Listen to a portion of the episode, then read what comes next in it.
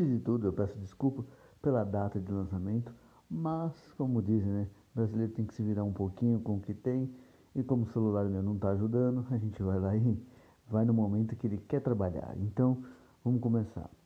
Quando você está escrevendo uma história, por que, que eu gosto do gênero de fantasia? É simples. É uma situação objetiva sobre uma ocasião ou situações de opções inerentes qual a gente pode escolher coisas absurdas, como por exemplo, quando você quer construir um mundo ou a world building, você sempre vai se perguntar, putz, mas que raça eu vou colocar? Às vezes sabia que você pode usar até as criaturas que existem no nosso mundo e determinar elas como uma raça sobre uma singularidade de casta como uh, Homo sapiens, que somos nós, os seres felinos, seja bípede ou quadrúpede, mas também tem parte de roedores, como um coelho, Sim. Se você for me questionar, ah, mas por que, que coelho vai fazer? Vai ficar olhando o relógio e dizer, vamos Alice, vamos embora que você está atrasado? Pode ser e não pode ser. Por causa do quê? Quando você está construindo a world building e vai partir para castas étnicas, você tem que saber o que, que ela tem de bom e de ruim nessa situação. O que eu digo de bom e de ruim é, ela vai agregar sendo uma etnia que é guerreira, é mágica, ela é de livre-arbítrio, ela não tem uma determinada função porque ela não tem muita força, ela é mais rápida. Então, nesse podcast, eu vou te falar e te mostrar que um coelhinho, mesmo não sendo da Páscoa, pode fazer muito feliz em sua narrativa. Tá duvidando ainda? Relaxa. Eu sou Jean Cury, seja bem-vindo ao podcast da Biblioteca do Fauno e eu espero que você curta esse especial de Páscoa atrasado mas que vai ter algum easter eggs bem positivos para você após a vinheta musical.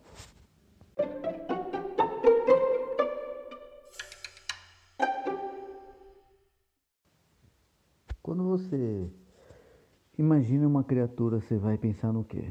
Num animal feroz, né? Uma criatura que imponha medo. Porque quando você olha para um coelho, você não vai pensar que aquele coelho tem uma cartola que tire qualquer criatura mais poderosa do que ele em aspecto físico, ou até se quer mesmo que ele seja rápido com uma katana, ou até se quer mesmo tenha punhos que destruam uma rocha num único toquezinho com sua patinha. Mas você pode fazer, como já disse, quando você está escrevendo o gênero e a literatura da fantasia, ela te permite fazer coisas absurdas, só que calma. O absurdo também tem que ter um princípio base do que? Por que, como e quem pode fazer. Se você determinar que a sua raça de coelhinhos ou lebres, não importa se você gosta de ambas ou de uma específica, você tem que deixar detalhes cruciais quando você está criando aquele seu feedbackzinho da sua raça, como por exemplo, a origem deles, você tem que determinar se eles têm parentesco com outras raças, se ele pode ter híbridos com outras raças e outro detalhe, o que, que ele agrega para o seu world building? Ele vai ser um ser mágico, ele vai ser somente um ser físico que tem a vantagem de corrida, de pulo, ou ele é mais rápido no raciocínio ou na comunicação. Então, você tem que determinar que a sua etnia de coelhos ou roedores orelhudos, para que, que ela vai servir? Para que, que é, eu vou criar ela. O meu exemplo, na meu world building existem seres híbridos com um aspecto humano, existem seres híbridos com aspectos humanos, mas com traços animalescos, mas existe o aspecto físico menor, hum, assim, num tamanho de um pigmeu, que seja quase um metro, mas que esses seres mais, assim, entre aspas, puros, eles têm um raciocínio, eles têm determinantes assim funções tanto na magia como numa parte mais guerreira. Só que tudo também foi o quê? Dividido por regiões, não se esqueça. Tanto o ser humano como os seres vivos em geral se adaptam. O ser humano se adapta em gerações, as criaturas já não. Eles já às vezes se adaptam a, nem a ter gerações. Aquela raça específica daquela geração ela já tem que se adaptar naquele momento para que os seus futuros, vamos assim, crias ou filhotes já venham com esse poder assim embutido. Isso que eu acho fascinante dos animais. Eles não se adaptam, eles já estão assim se adaptando à sua prole seguinte, porque ele já está assim se adaptando ao momento, seja com um lugar escasso de comida, seja com um lugar escasso de água, ou seja com um lugar que ele tem que mostrar é, bater de pro, é, é um bate pronto, vamos dizer assim. Se um coelho que é de uma tribo assim de nômades encontra um lugar que seja um oásis, eles vão saber determinante daquele lugar para não faltar água e comida. Só que, claro, a gente está falando de um coelho que tem um, um, raciocínio semelhante ao ser humano, porque um animal ele segue o instinto. Só que assim, às vezes o instinto do animal é mais racional na parte assim emocional. Por quê? Quando você quer determinar que a sua raça também ela não seja totalmente comunicativa, ela seja mais assim primitiva, de alguma forma ela se apega a fundamentos, não se esqueça. Se você salva um determinante personagem que você descreva nas suas histórias, mas ele não saiba falar, não saiba se comunicar verbalmente, apenas o ato do seu personagem protagonista ou coadjuvante, seja lá o que for, fez dele ajudar o outro, ele já considera esse ato como uma forma de pura e honrosa. Então ele vai respeitar aquele ser a partir de agora. Mas assim, são semelhanças. Então assim, você tem que determinar esses detalhes, é, essas funções que vai descrever se seu personagem ou sua etnia é útil ou inútil. Agora vamos colocar situações de ofícios de bate pronto para quem quer criar um coelho para sua fantasia.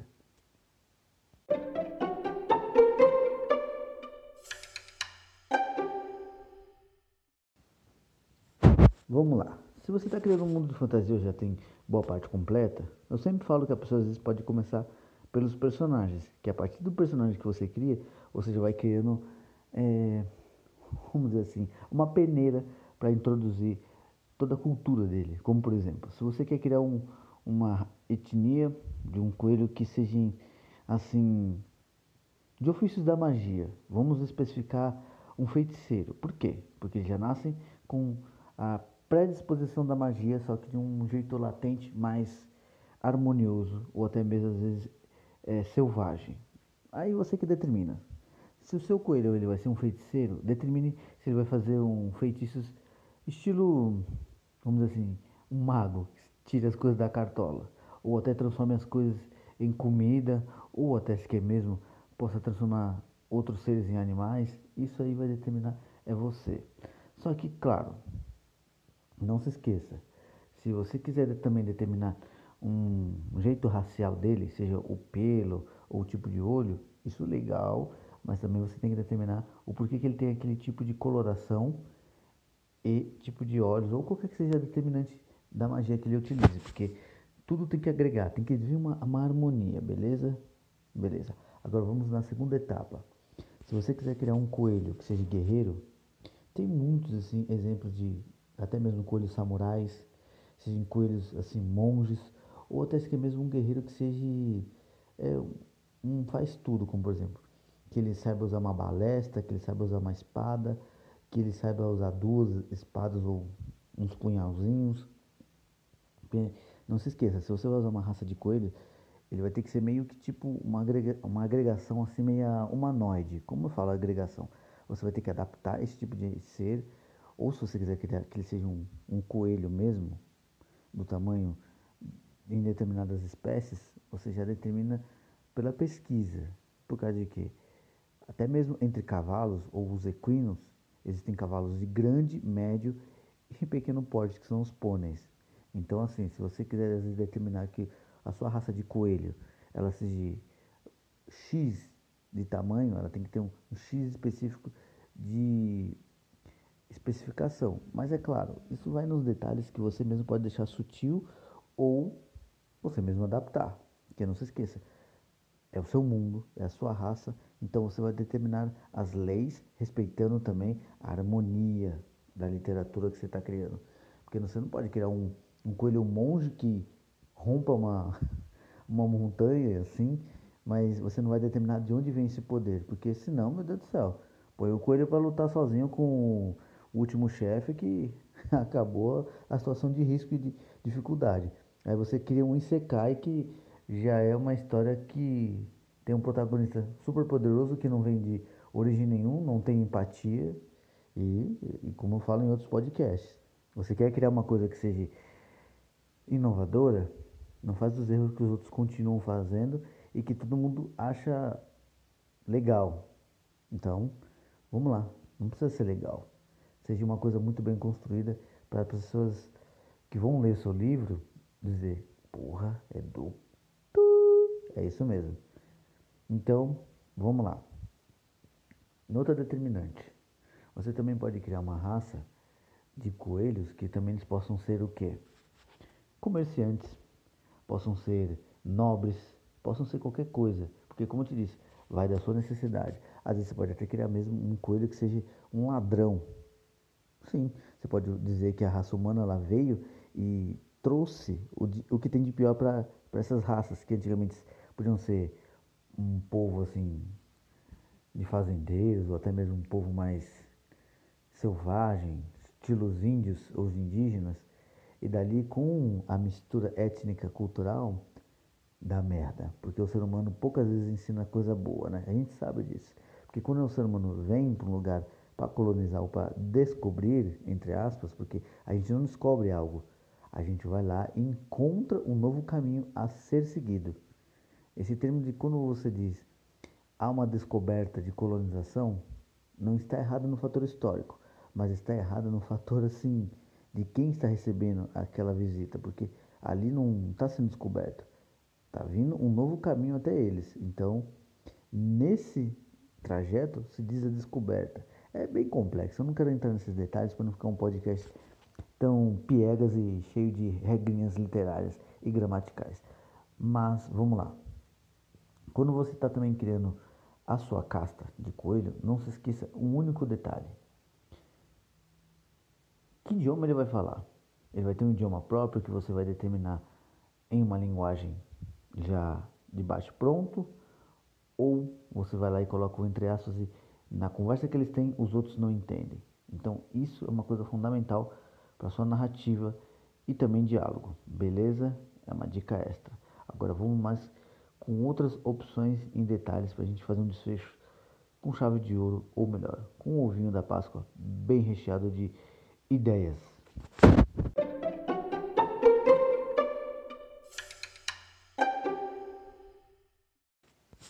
Agora vamos assim determinar três regras básicas.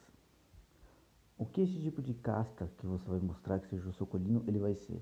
Ele vai estar sendo protagonista ele vai estar sendo um apoio do protagonista, sendo um aliado, ou ele vai ser somente uma ala figurativa que você vai determinar sobre a sua narrativa, como que essa racinha ou esse tipo de cultura vai ser trazida para a sua world building, sobre os pontos de vista assim, dos capítulos, da necessidade do momento, ou ele vai ser algo atrelado à trama do lado dos vilões.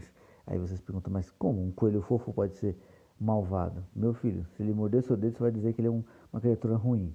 Então, assim, se você pode determinar que ele seja um espião, que ele seja um, um tipo de ponto de vista cego, como um, alguém que peça é, um pedido de ajuda e vai lá, outros lacaios mais fortes possam lá e usar a ele como isca para pegar o seu protagonista.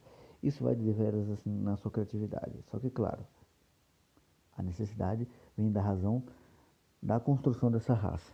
Mas também não quer dizer que seja uma coisa assim, bate pronta. Isso quem vai determinar é o que você vai construindo na sua outline da sua história. Então, se ele for para ser o protagonista, não tem problema.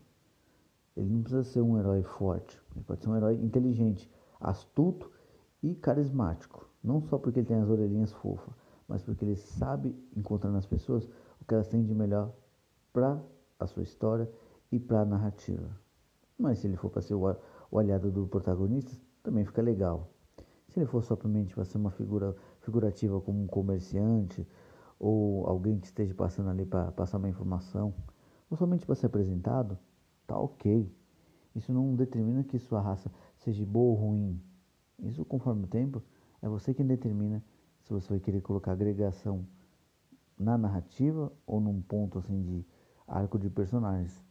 Isso não precisa ser uma coisa totalmente assim necessária no primeiro livro ou na sua, vamos dizer assim, primeiros capítulos. Vai que você termina uma história e numa segunda você vai lá e coloca.